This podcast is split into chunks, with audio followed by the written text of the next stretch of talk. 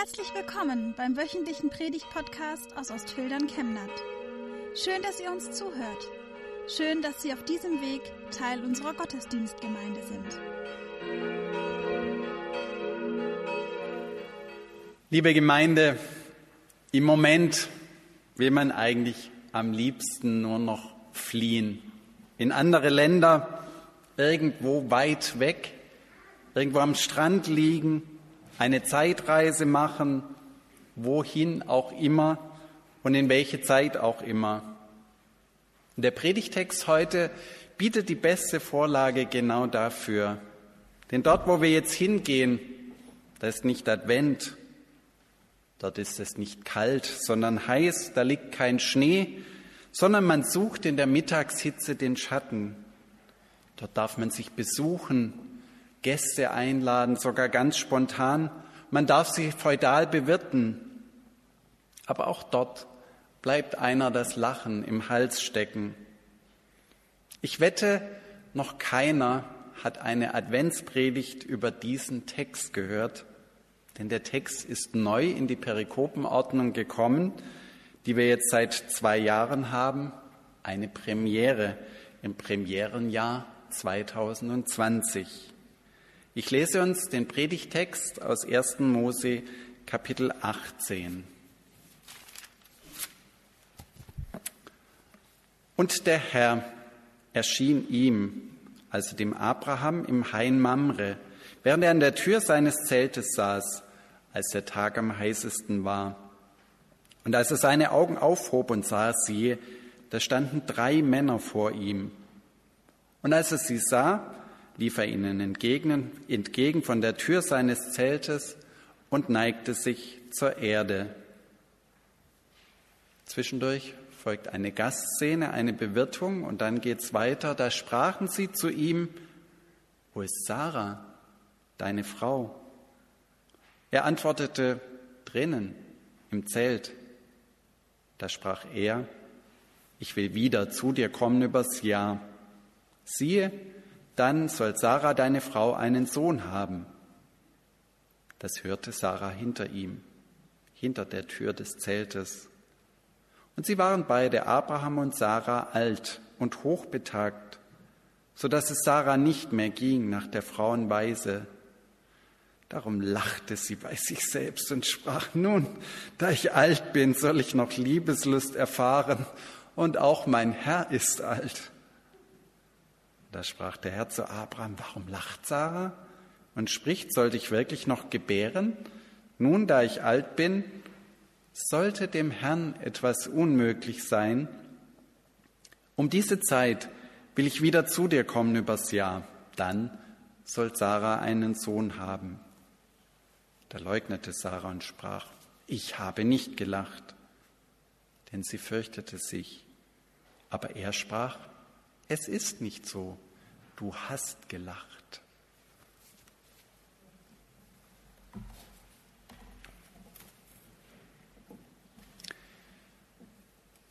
Liebe Gemeinde, viel schlimmer als gar nicht erfüllte Verheißungen Gottes sind wahrscheinlich halb erfüllte.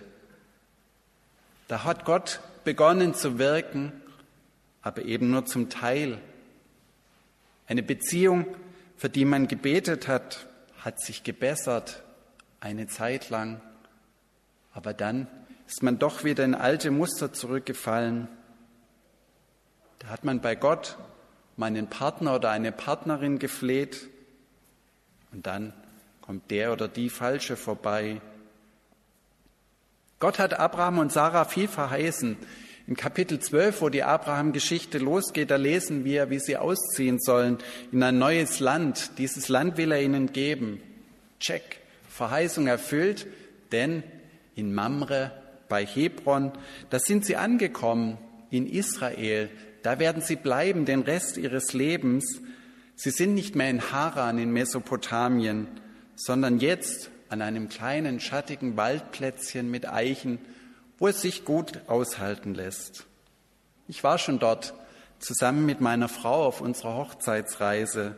Ein paar Ruinen einer Kirche kann man dort sehen. Ganz in der Nähe liegt dann Hebron, mit der berühmten Höhle Machpelah. Als Sarah mit 127 Jahren stirbt, kauft Abraham ihr dort ein Erbbegräbnis. Das erste Land, das Abraham als Nomade wirklich besitzt. Wir können uns gar nicht vorstellen, was das für einen Nomaden bedeutet, Land zu besitzen, ein Stück eigener Erde. Das erste Stück Land, das dem Volk Israel sicher gehört in Israel. Bis heute berufen sie sich darauf. Es ist ziemlich schwer, Hebron heute zu besuchen. Ich weiß nicht, wer von den Israelreisenden schon mal da war, denn es ist gefährlich dort. Jüdische Siedler werden dort aufwendig von Militär geschützt in einer Stadt, die heute weit überwiegend von Palästinensern bewohnt wird. Diese Höhle ist heute aufgeteilt in ein muslimisches und in ein jüdisches Heiligtum. Man muss von zwei Seiten hineingehen und wird durchgefilzt, bis man dort hineinkommt in diese Höhle, an diesem besonderen Ort. Ja, Abraham und Sarah sind angekommen im verheißenen Land am räumlichen Ziel ihrer Lebensreise. Aber sie sind darüber alt geworden, die beiden. Abraham und Sarah, Sarah 90 Jahre, er sogar schon 100 Jahre. Und kein echter Nachkomme ist da. Ich will dich zum großen Volk machen, hatte Gott gesagt. Von wegen. Ein halber Segen ist großer Mist. Wahrscheinlich wäre es besser gewesen, sich gar nicht auf die Sache mit Gott einzulassen, ihm nicht zu folgen, in unbekanntes Land, weit weg, aber verheißungsvoll weit weg, aber doch nicht wirklich am Ziel? Nun kommen also diese drei Männer vorbei. Sie erneuern die Verheißung, die Gott Abraham und Sarah am Anfang gegeben hat. Sie setzen sogar eine Deadline fest. In einem Jahr soll euer Sohn geboren sein. Und Sarah hört das durch die dünnen Zeltwände. Sie denkt, an ihren verwelkenden Körper und das letzte Mal Liebeslust mit Abraham vor vielen langen Jahren. Und sie lacht bei sich. Ein Lachen des Unglaubens, ein Lachen vielleicht auch der Verbitterung. Vielleicht denkt sie an den missglückten Versuch mit Hagar, der Magd, einen Stammhalter zu bekommen, ein Sohn, den sie nicht als den ihren akzeptieren konnte, der nicht der Sohn der Verheißung war, offensichtlich nicht. Sie lacht ein Lachen des Unglaubens. Als sie darauf angesprochen wird, leugnet sie, ich habe nicht gelacht, aber doch, sie hat gelacht. Dieses Lachen des Unglaubens dürfte uns nicht unbekannt vorkommen egal ob wir an Gott glauben oder nicht. In der Moderne ist es fast zur Grundeinstellung geworden, die zu belächeln, die an Wunder glauben, dass Gott machen kann, dass hochbetagte Kinder bekommen. Nicht durch Zorn, sondern durch Lachen tötet man. Nicht durch Zorn, sondern durch Lachen tötet man, sagt Friedrich Nietzsche in seinem Zarathustra. Den Ernst des Glaubens, wie Nietzsche ihn in seiner Familie kennengelernt hat, der Vater war Pfarrer, er starb allerdings schon früh, den wollte er bekämpfen mit Lachen. Der Mensch ist selbst mächtig und groß, hat sein Leben selbst in der Hand. Braucht keinen Gott mehr, der sein Leben bestimmt, der da hineinwirken will. Das ist die Grundeinstellung der Moderne. Nietzsche hat predigen gelernt aber gegen Gott. Er schreibt, diese Stelle ist durchaus hörenswert in seinem Zarathustra, ich zitiere, diese leichten, törlichen, zierlichen, beweglichen Seelchen flattern zu sehen, das verführt Zarathustra zu Tränen und Liedern. Ich würde nur an einen Gott glauben, der zu tanzen verstünde. Nicht durch Zorn, sondern durch Lachen tötet man. Auf, lasst uns den Geist der Schwere töten. Ich habe gehen gelernt, seitdem lasse ich mich laufen. Ich habe fliegen gelernt. Seitdem will ich nicht erst gestoßen sein, um von der Stelle zu kommen. Jetzt bin ich leicht, jetzt fliege ich. Jetzt sehe ich mich unter mir. jetzt tanzt ein Gott durch mich. Zitat Ende.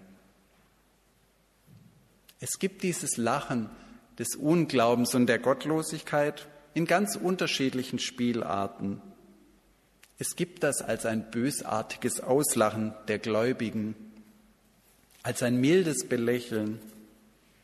Es gibt es auch als ein zynisches Lachen. Wer auslacht, braucht keine Argumente, als ließe es sich besser begründen, dass es keinen Gott gibt, als dass es Gott wirklich gibt, den Schöpfer der Welt. Wer lacht, stellt sich über den anderen, ohne dass man ihm beikommen kann.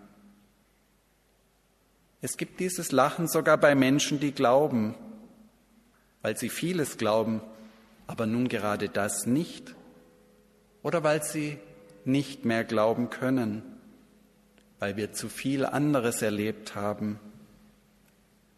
Sarah ist ihr Lachen peinlich, als sie darauf angesprochen wird, aber sie entschuldigt sich nicht, sie leugnet, weil sie Angst hat. Sollte mir, dem Herrn, etwas unmöglich sein, fragt Gott sie, was für eine Herausforderung ist das, zu glauben in Zeiten des Unglaubens und des Lachens über Gott? Sollte mir, dem Herrn, etwas unmöglich sein? Was für eine Verheißung liegt darin, dass bei Gott alle Dinge möglich sind. Es geht viel um Sarah in dieser Geschichte, eine Frauengeschichte. Abraham kommt irgendwie besser weg. Er sitzt vor dem Zelt, er lädt die Gäste zu sich ein, bewirtet sie formvollendet, während Sarah im Hintergrund bleibt, den Haushalt macht, die Küche, der Traum vieler Männer, eine solche Beziehung zu führen, aber wir leben im 21. Jahrhundert. Was man leicht vergisst, auch Abraham hat gelacht, sogar vor Sarah, nämlich in Kapitel 17. Dort heißt es ab Vers 15, Gott sprach aber abermals zu Abraham, du sollst Sarai, deine Frau nicht mehr Sarai nennen, sondern Sarah soll ihr Name sein. Denn ich will sie segnen und auch von ihr will ich dir einen Sohn geben. Ich will sie segnen und Völker sollen aus ihr werden und Könige über viele Völker. Da fiel Abraham auf sein Angesicht und lachte und sprach in seinem Herzen, soll mir mit hundert Jahren ein Kind geboren werden und soll Sarah neunzig Jahre alt gebären?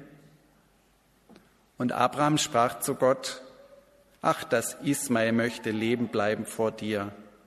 Da sprach Gott, nein, Sarah, deine Frau wird dir einen Sohn gebären. Den sollst du Isaak nennen. Und ich will meinen Bund mit ihm aufrichten, als einen ewigen Bund für seine Nachkommen. Ja, da hören wir es.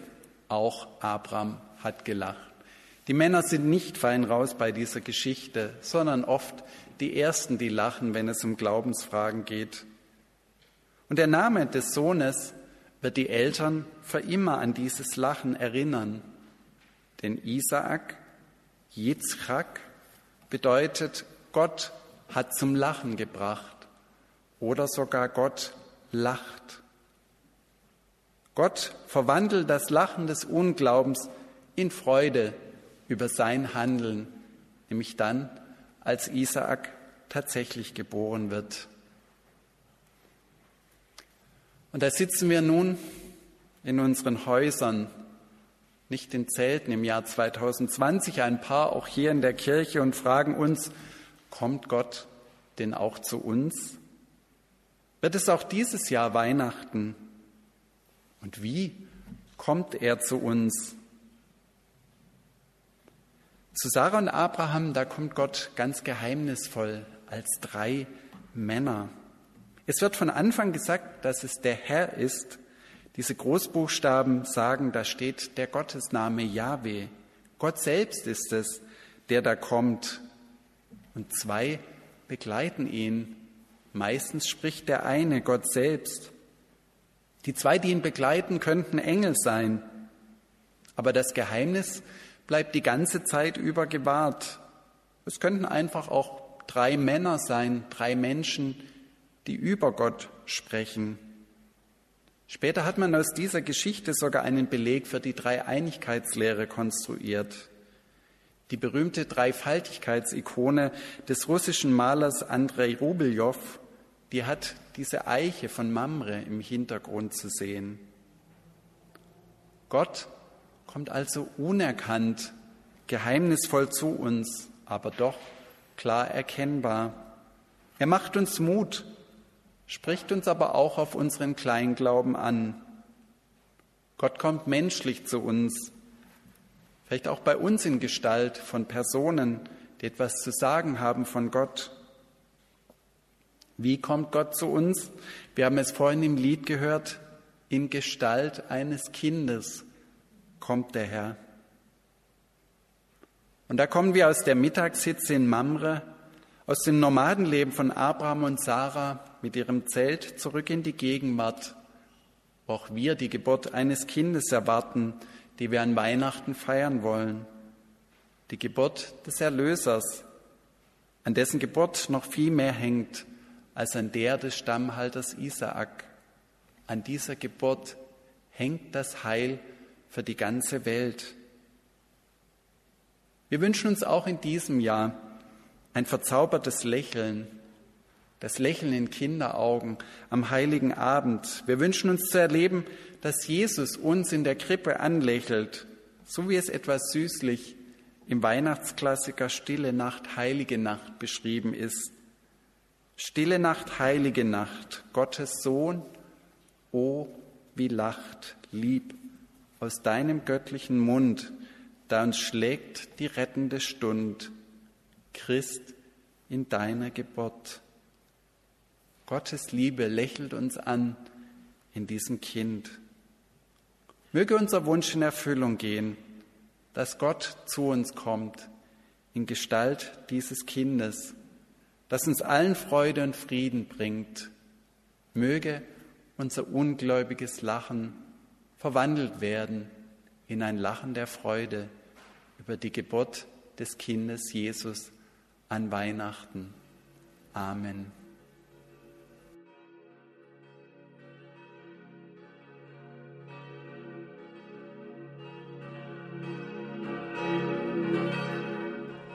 Wir wünschen eine gute und gesegnete Woche und hoffen, dass Sie nächste Woche wieder dabei sind oder wir dich beim nächsten Mal im Gottesdienst vor Ort sehen. Weitere Infos zur predigenden Person und zu den Angeboten unserer Kirchengemeinde findet man auf unserer Homepage chemnat-evangelisch.de.